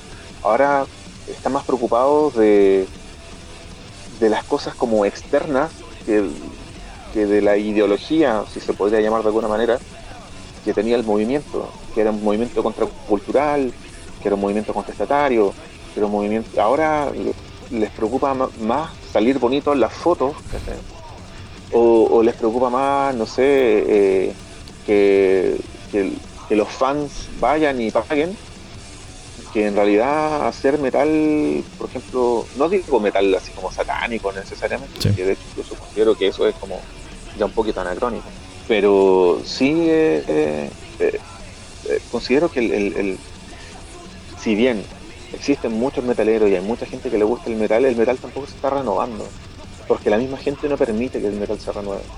Sí, son muy herméticos en, en dejar escapar ese sonido, ¿no? Claro, ¿Cachai? Por ejemplo, no sé, a mí me encanta, por ejemplo, Ginger. Ginger es una gran banda. Pero todavía hay gente que no, que poco menos que eso es rap. ¿Cachai? Loco, ¿y qué tiene? ¿Y, si es así, qué tiene?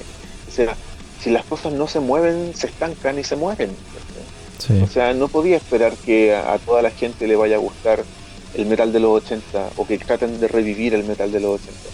Por ejemplo, yo me he dado cuenta que acá en Chile hay un montón de, de, eventos o de bandas que vienen y que, tú, que yo no la había escuchado en la vida. Mm. Por ejemplo, hay una banda que se llamaba Picture.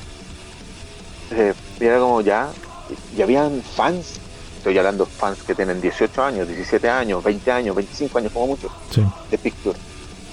Pero ¿qué pasa? Que es una banda que en los 80 jamás tuvo ninguna, tú veis la, la banda y son ancianos, eh, son ancianos que están tratando como de, sacar una última tajada de lo, del reencauche. claro, de lo que... Del, sí, de lo que crearon. Sí, te entiendo. Claro, pero el, eh, en cambio eh, le ponen el, pie encima, por ejemplo, a, a, otro a otro tipo de, de, ¿cómo se llama? de, de metal eh, que supuestamente que a ellos no les gusta o que no, es que eso no es metal o que no sé, que eso. Por ejemplo, a mí, de hecho, en estos momentos tengo puesto una polera de Ghost. Sí. Por ejemplo, Ghost. A mí me encanta Ghost. No, es que eso no es metal. ¿Y qué, loco? O sea, es loco, están haciendo música honestamente y es, de hecho, una propuesta mucho más honesta que una persona, creo yo, que, trata de, hacer un revival de una escena que, ya se murió hace rato, loco. O sea, no sé, eh, es, complicado el tema. Mm. Decir que se está muriendo, no sé si se está muriendo en sí, pero de que va en vías de extinción, si la gente no se no abre un poquito el mate, en la mollera, digo yo, eh, va a ser, va, en algún momento va a morir, porque la misma gente lo va a dejar morir. eso tiene mucho que ver con la siguiente pregunta, que es que si las nuevas generaciones mantendrán este legado musical. Oh, eso es incierto. A mí me gustaría, y esto es a, modo personal, a título personal, claro, claro. Eh, a mí me gustaría que que no trataran de hacer un, como te digo delante, como que no trataran de hacer un revival de los 80, sino que tomaran ese, ese ejemplo o esa, esa música o, esa inspiración, por ejemplo, que te da Metallica o que te da Morbid Angel, eh, y crearan cosas nuevas, como por ejemplo el Gent, que ya no, ya no es nuevo, o por ejemplo como bandas como Ghost o bandas como como lo que la, que quiera da lo mismo incluso Cradle of Field hay gente que odia Cradle of Filth. Lo que a mí me encanta Cradle. Y me gusta Bursum, y me gusta Megadeth, y me gusta Ghost. Eh, hay gente que está tratando de, buscar otros caminos. Eh, que mezclan eh, electrónica con metal, folk con metal, jazz con metal. Es música, loco. No, se te va la vida en esto. No, nadie se muere por esto. Ojalá. Ojalá se murieran por eso. claro, o sea, prefiero que se muera Piñera, loco, que se muera Trump. ¿Cachai? Pero que no se muera gente que hace música, loco. ¿Cachai? Eh, pero, pero en el fondo, voy que, que a título personal me gustaría que, los mismos metaleros tomaran esta y tomaran la posta de, de, de seguir un, un, paso más adelante Ahora, ¿cuál es el paso más adelante? Quizá no se llama metal. El paso más adelante quizá no se va a llamar metal. Eh, a lo mejor es otra cosa. A lo mejor eh, es un post-metal, así como existe el post-rock o el post-punk o el post, eh, post-black metal. Que, no sé cómo, ¿cómo se llama? Alanis, Alastra, no me acuerdo cómo se llama. que hay una, hay un, una especie de, de de movimiento post black metal eh, del 2010 para adelante, que son bandas eh, y que están bastante buenas igual. Por ejemplo, en Argentina vi a un montón de bandas que son instrumentales. Una banda black metal que es instrumental. Mm. ¿Tienes el nombre? Y de hecho, sí, se llama eh, Poseidot, o sea, eh, disculpa, Psicosfera. Poseidotic es otra. Psicosfera. Psicosfera. con En de argentinos argentino, buenísimo, loco. También es una banda que las vi en un, en un bar chiquitito y que de verdad suenan muy bien y que en Argentina vi muchas bandas buenas, eh, de todo tipo. Y eso me gustó mucho de, lo, de la gente allá en Argentina. Que eh, vi poca esa segregación, esa de, de no, de que los old school no se juntan con esto y así. claro, ahí existen, siguen existiendo bandas de death metal y siguen tratando de sonar como el death de los 80. Pero, pero hay un montón de bandas más que están tratando por, explorar otros otras cosas. Por ejemplo, acá en Chile también existe una banda que se llama Entomos, que es una banda que es como que toman eh, eh, pedacitos del folclore de acá, toman un poco del metal, mucho metal, eh, tienen mucha influencia de Gent, mucha influencia de Mechuga y bueno, de, un montón de cosas. Y hacen una mezcla bastante buena, que es como una especie de death metal progresivo, una manera muy pero que no tiene nada que ver con el con, lo que es Nile o con lo que no sé Dying Fetus. Sí sí sí. Es, eh, es, una es como algo más cercano no sé a, Rush pero death metal ¿Cómo así? Vamos a escuchar es, Entomos se llama es buenísima es una banda buenísima de hecho le hacen un cover a Violeta Parra mm. metal mm. es buenísimo hay bandas por ejemplo una banda que es más rock igual que se llama Los Cuervos del Sur que es una banda que yo la primera vez que escuché, yo dije, loco, esto es porno, pero, pero escuchándolo de vuelta, no.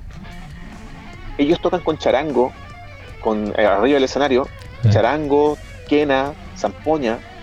Yo decía, loco, esto es una banda, esto que es una banda andina, eh, una banda folclórica, pero los locos tocan y la voz del tipo es una voz súper agradable. Eh, parecía la voz de imagínate, eh, mira la, comparación que te voy a hacer. Es como eh, escuchar a una mezcla entre Eddie Vedder y Vortex de, de Bornagar o de Arcturus. Eh, y, los locos tocan, por ejemplo, no sé si es una banda chilena que se llama Los Jaiba, que es una banda antiquísima, tienen más de 50 años tocando. que es una banda como experimental, eh, rockera experimental, a tipo Pink Floyd, digámoslo así. Okay. Pero que, eh, claro, pero que experimenta con cosas andinas. Pero estos locos agarraron como la misma idea de los Haida, pero la, transportaron como a un rock más pesado, más metal, sin llegar a ser metal tampoco. A ese límite. del Sur. Entre rock claro, y los metal. Cuervos, claro, los Cuervos del Sur. También es otra buena, una buenísima banda chilena. Por eso te digo, yo, yo apuesto más por ese tipo de cosas, a encontrar ese tipo de sonido, que, que en realidad que, si, quieren seguir tocando, si, porque de verdad, yo le decía a unos amigos hace tiempo, decía, loco, no me interesa escuchar de nuevo a las Partes. No me interesa que una banda ahora, el 2021, me salga con, con que hizo de nuevo el Beneath the Remain. Loco, por mí, sorry, por mí que se lo metan en el orto. Porque de verdad, o, está bien, déjenlo ahí, háganlo como testimonio de su banda. Pero flaco, no estés descubriendo la rueda. Sí, Estáis siendo una de las 58 mil millones de ruedas que inventaron, mm. que se hicieron después del Beneath Remains. Lo importante de Beneath Remains es que fue un, un sacudón. Lo importante de, no sé, del Master of Puppets o lo importante del Raining Blood fue eso fue que fueron únicos, una patada diferentes, sí. fueron hitos, ¿cachai? Fueron hitos. El, el, de Mr. Tom Satanás de Mayhem fue un hito en su momento.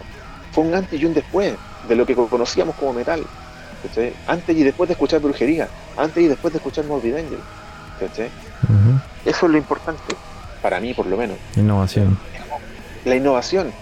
Onda, quiero escuchar un antes y un después. Quiero que el próximo disco de tu banda me haga decir, wow, wow. ¿Qué fue lo que me pasó con los Cuervos del Sur? ¿Qué fue lo que me pasó con Coach? ¿Qué fue lo que me pasó con Ginger? ¿Qué cosa que no me está pasando mucho con las cosas que están tirando? Por ejemplo, Sodom. Sodom es Sodom. Y hace poco sacaron un disco. Y es Sodom. Sí, sí, sí. Sí, hay bandas que no evolucionan. Y si evolucionan, van de caída. Claro. es lo que intenta todavía hacer Metallica, ya no le funciona. Pero, bueno, o sea, a eso voy. Listo. Que te los pelos. Dale. Ahí tengo un cuestionario de qué tan true eres. ya. Entonces es de 1 a 10 y si te encasillas en uno de esos, bien. Listo, voy a leer. Entonces el primero es solo compra original. El segundo... Eh, no. El segundo escucha las mismas bandas por años. El tercero. Las mismas bandas por año. Sí, o sea, digamos, hace 20 años escuchar la Polla Records y ahorita para, no sé, hacer ejercicio pones la Polla Records, la misma canción. Ah, claro. sí, creo que todos, creo que todos. El 3 no tolera otros géneros musicales. No, para nada. O sea, yo soy ultra abierto. Sí, ya, lo noté. el, el cuarto es siempre se visten de negro. No. Quinto, no simpatiza con gente que no sea de su círculo. No, para nada, yo soy ultra sociable. el, sexto es no comparte información como bandas, eventos, noticias, etcétera. No, o sea, todo lo contrario. Yo en Argentina tenía un, programa de metal. ¿Cómo, cómo, cómo es? haciendo tú ahora. Sí, ¿cómo es? Cuéntame, ah. cuéntame acerca de tu programa. Eh, mi programa eh, se llamaba El Camino del Caos. Okay. Y era un programa que lo hacíamos, bueno, yo chileno, otro amigo que también es chileno, y una chica que es argentina.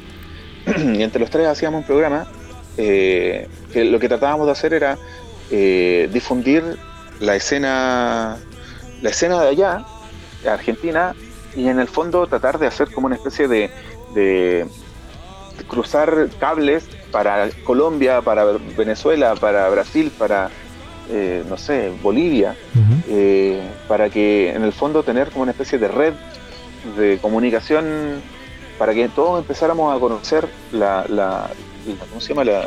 las situaciones de las mismas escenas. Que es, por ejemplo, lo que estás haciendo tú. Sí, sí, ¿Tú me estás llamando, no sé, de Colombia?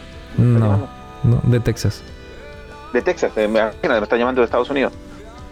Eh, de Estados Unidos y, y estás haciendo un, podcast para latinoamericanos. Exacto. Eh, entonces, imagínate, no sé, yo te mando información acerca de Nuclear o de una banda argentina de, de, Poseidótica o de, o de Psicósfera o quien sea, o los Dirt Room, eh, y te mando y, y tú me, ya me traes otras cosas y así vamos potenciando. ¿Por qué? Lo que yo pensaba, la escena, eh, por ejemplo, europea, y lo que pensábamos nosotros en el programa, la escena europea, por ejemplo, Europa es muy chiquitito y es muy como concentrado la, la cantidad de gente que vive en Europa para la el poco espacio que tienen ellos eh, es un montón. Entonces por eso se da mucho más fácil el hecho de que, no sé, de que una banda de Polonia pueda ir a tocar a Alemania. Claro, claro. Y, también influye mucho que se puede viajar muy fácil desde Europa, o sea, de Europa a Europa, o sea, de país dentro de Europa se viajan muy fácil. En cambio, un viaje de, no sé, de Chile a, Uruguay, pues, costoso, no hay horas y horas, mejor dicho, es muy difícil. O sea, para poder, por ejemplo, ir a Buenos Aires en bus son 20, 20 horas. No. Eh, o, y, te demoráis dos horas en avión en llegar a Buenos Aires. Entonces, eh, en cambio, por ejemplo, en cuatro horas cruzas eh, Bélgica, cruzas en cuatro horas cruzas Bélgica. Pero fácil, fácil, fácil. Entonces, y claro, o sea, de Bélgica pasas a Francia, de Francia pasas a, Alemania, de Alemania pasas a España. Y todo en el mismo día. y todo, claro, o sea, y, podía ser en un mes, podía ser eh, diferentes países sin gastar mucha plata. Eh, y, se puede generar una, escena europea, que eso es, porque en el fondo ya existe la escena francesa o la escena, la escena local, pero en el fondo existe una escena europea. Pero acá lo que yo sentía que en Latinoamérica, en general, por ser un, lugar tan extenso, donde hay países tan grandes y que tiene y que las metrópolis son tan alejadas unas de otras, que, no se alcanza a generar ni a cuajar una escena latinoamericana. Exacto. Se hacen escenas locales, la escena de Buenos Aires o la escena de Argentina, y que también, o sea, existe la escena de Buenos Aires, pero también hay una escena, no sé, en Mendoza, y existe la escena en Santiago, pero la escena de Concepción no es la misma. Y la escena de Lima o la escena de Bogotá, yo no sé si en, Colombia existe... Aparte, sí, hay una, hay una muy grande que es la de Medellín.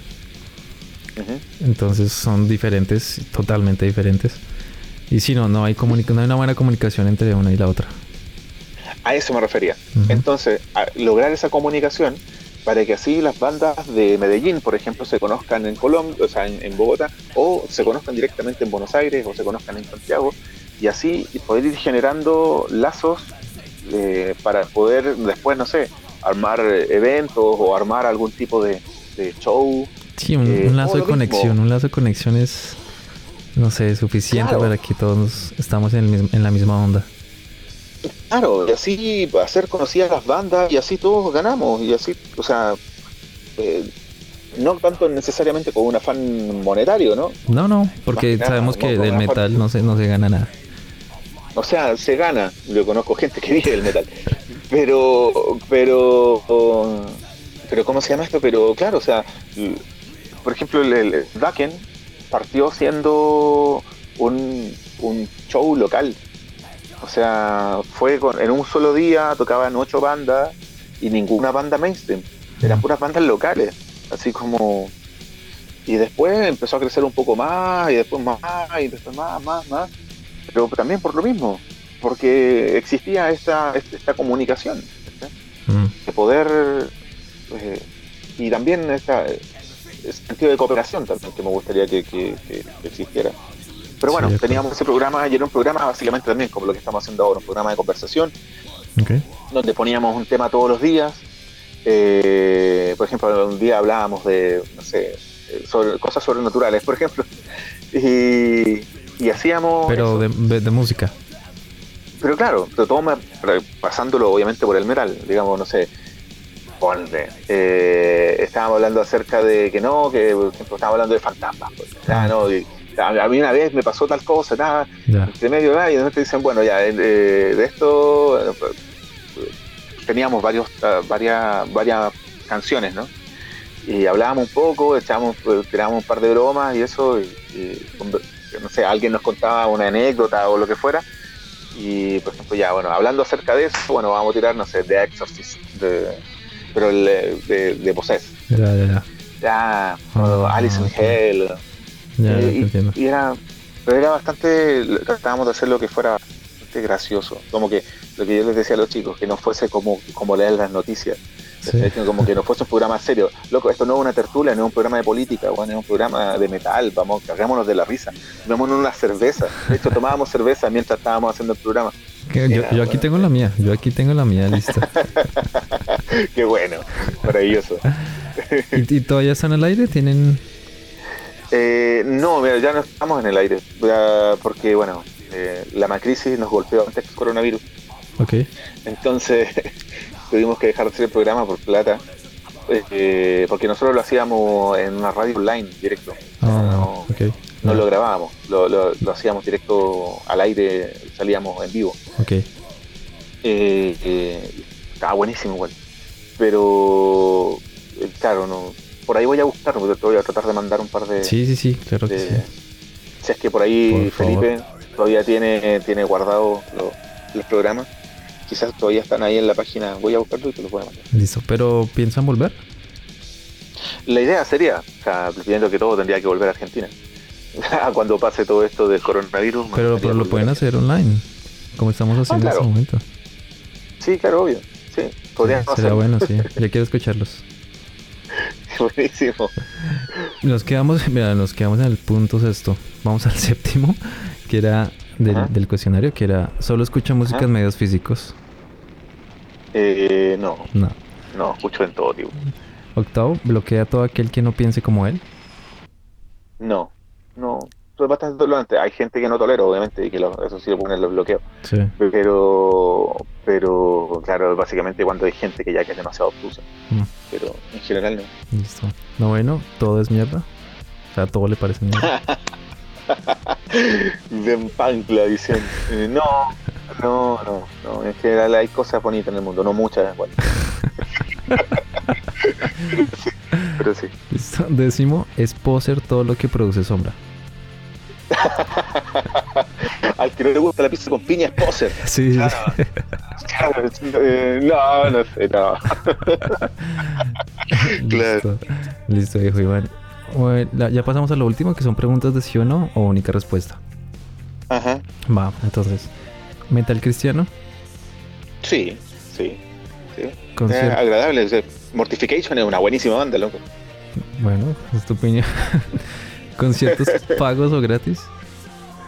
Eh, de todo, de todo. Voy a todo tipo de conciertos. ¿Licor en los conciertos? Por mi experiencia en la Polla Record, pues yo diría que no. ¿Drogas en los conciertos? Igual. ya, yo voy, si, puedo volarme, me vuelo, como marihuana y maravilloso. Pero lamentablemente no todos se saben controlar. no todos son personas conscientes con el de al lado. Entonces, preferiría que preferiría que, la, que se siguiera manteniendo esta esta, esta prohibición lamentable, porque yo no estoy a favor, no estoy a favor de la, ninguna prohibición, pero, pero lamentablemente hay gente que no se sabe Listo. ¿Metaleros bailando? Sí, obvio. Hasta abajo. Obvio que sí. Sucio y hasta abajo. Loco, acá hay un dicho súper, súper, ah, no sé si en, en, otras partes también se dirá lo mismo, pero ¿Cómo es? cuando seas de, viejo, por andar de rockero, dijo, te vaya, te vaya a arrepentir de todas las cumbias que no te bailaste, por andar de rockero por ahí. No, loco, no, yo no me quiero arrepentir de nada. ¿Metaleros en política? Eh, sí, sí, porque no, no considero que sea, claro, ya, soy bastante metido en política, pero, considero que no, el arte en sí es un acto político. Eh, la música en general, o sea, no puedo separar, eh, hay gente que siempre tengo esta misma discusión en foros eh, o en, o en, cosas, con amigos o lo que sea, que hay gente que piensa que dice, no, esto es metal, ah, escuchemos metal, no hablemos de política. Pero flaco, cuando habláis de metal o cuando el metal partió siendo contracultural, la contracultura es un acto político. o sea, el hecho de que eh, salen bandas eh, yéndose en contra de la iglesia, por ejemplo, que está buenísimo. Eh, eso ya es un acto político. La iglesia es un acto político, como tal.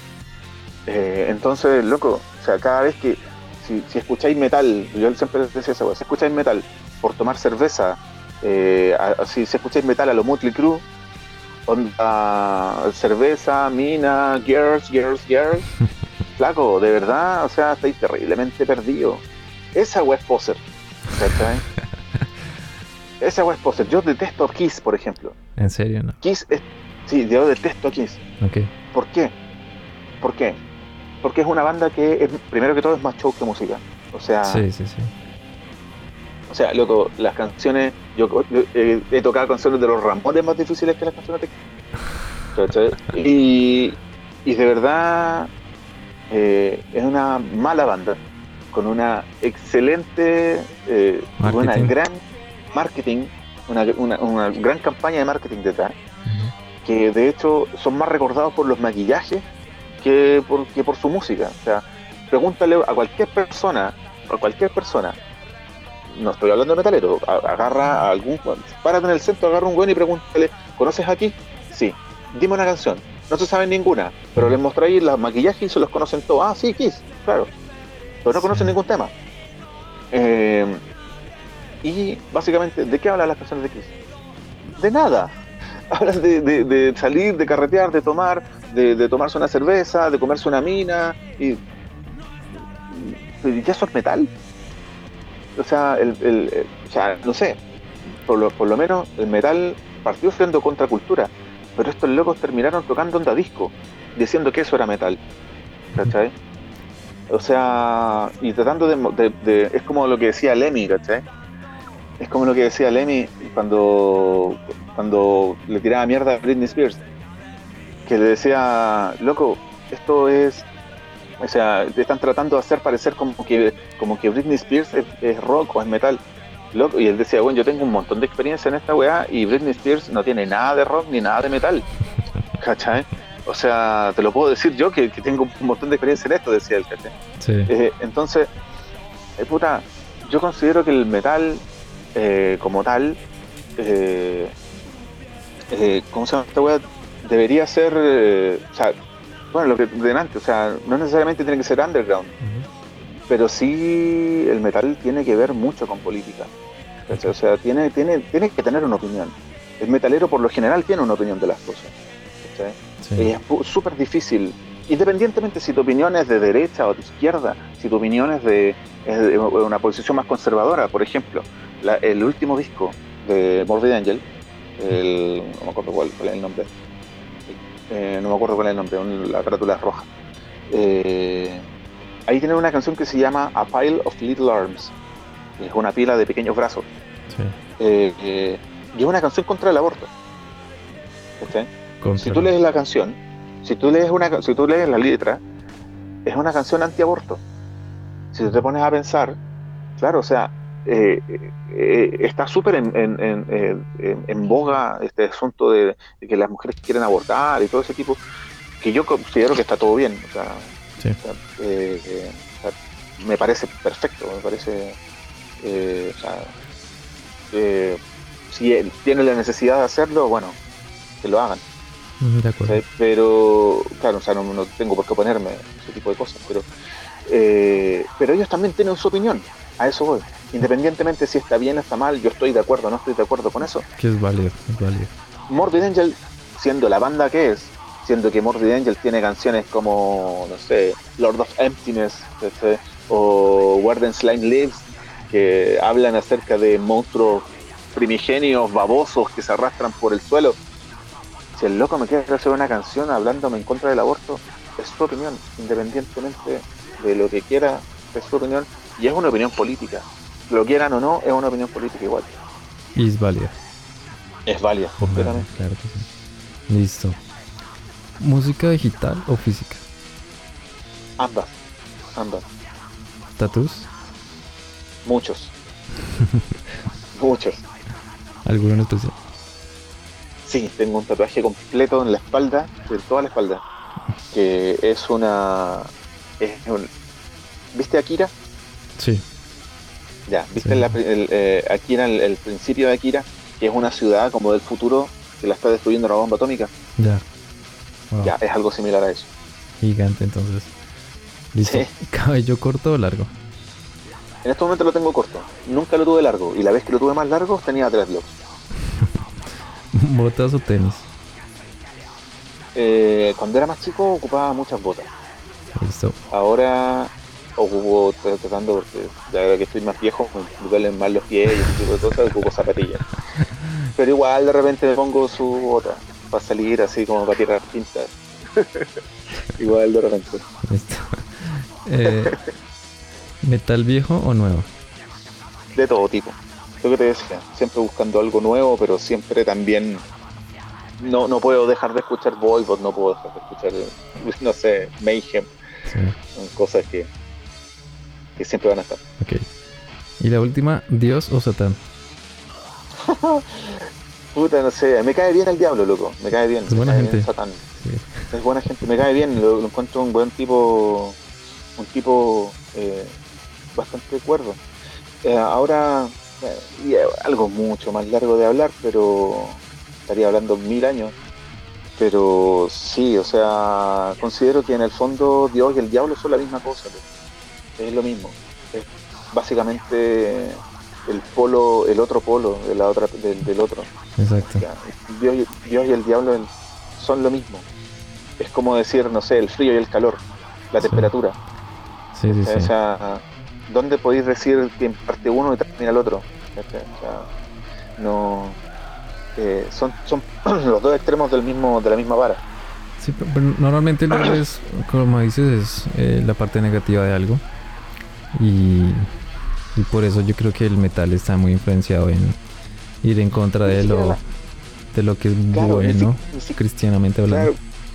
ni siquiera, ni siquiera la parte negativa, porque encuentro que es como el otro extremo de las cosas. Por ejemplo, eh, no sé, el, Dios, digamos desde el punto de vista cristiano, es un tipo que todo lo, lo, hace a través de la fe, a través de la, de, como de la, como eh, de creer en las cosas. El diablo no, el diablo es de hechos, el diablo es como más científico desde algún punto de vista. Cuestionable. Eh, si está, claro, cuestiona todas las cosas, de hecho es como el portador de la luz, Lucifer es el portador de la luz. Entonces, mi cata de hecho se llama Lucifer. Eh, el portador de la luz.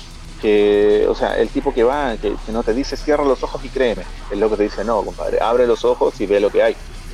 Eh, entonces, pero aún así, ninguno de los dos podría subsistir sin el otro, porque se quedaría sin su propósito.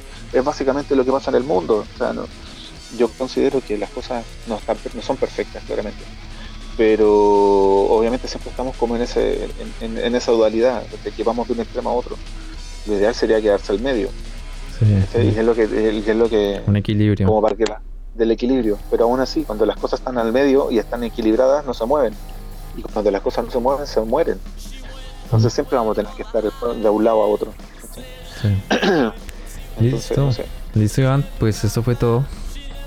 Muchísimas gracias por, por esto, por tu tiempo, por esas anécdotas, esos pensamientos y por darnos a conocer la cultura chilena, un poquito de la cultura chilena. Dale, muchas gracias también a ti por, por, por, esto también y por darte el tiempo tú también de hacer un podcast.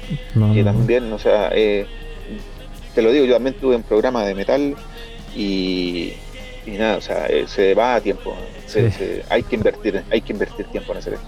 Mucho. Así que nada, también muchas gracias a ti por tu, por tu tiempo y por tu motivación. Gracias, Iván. Un abrazo. También un abrazo.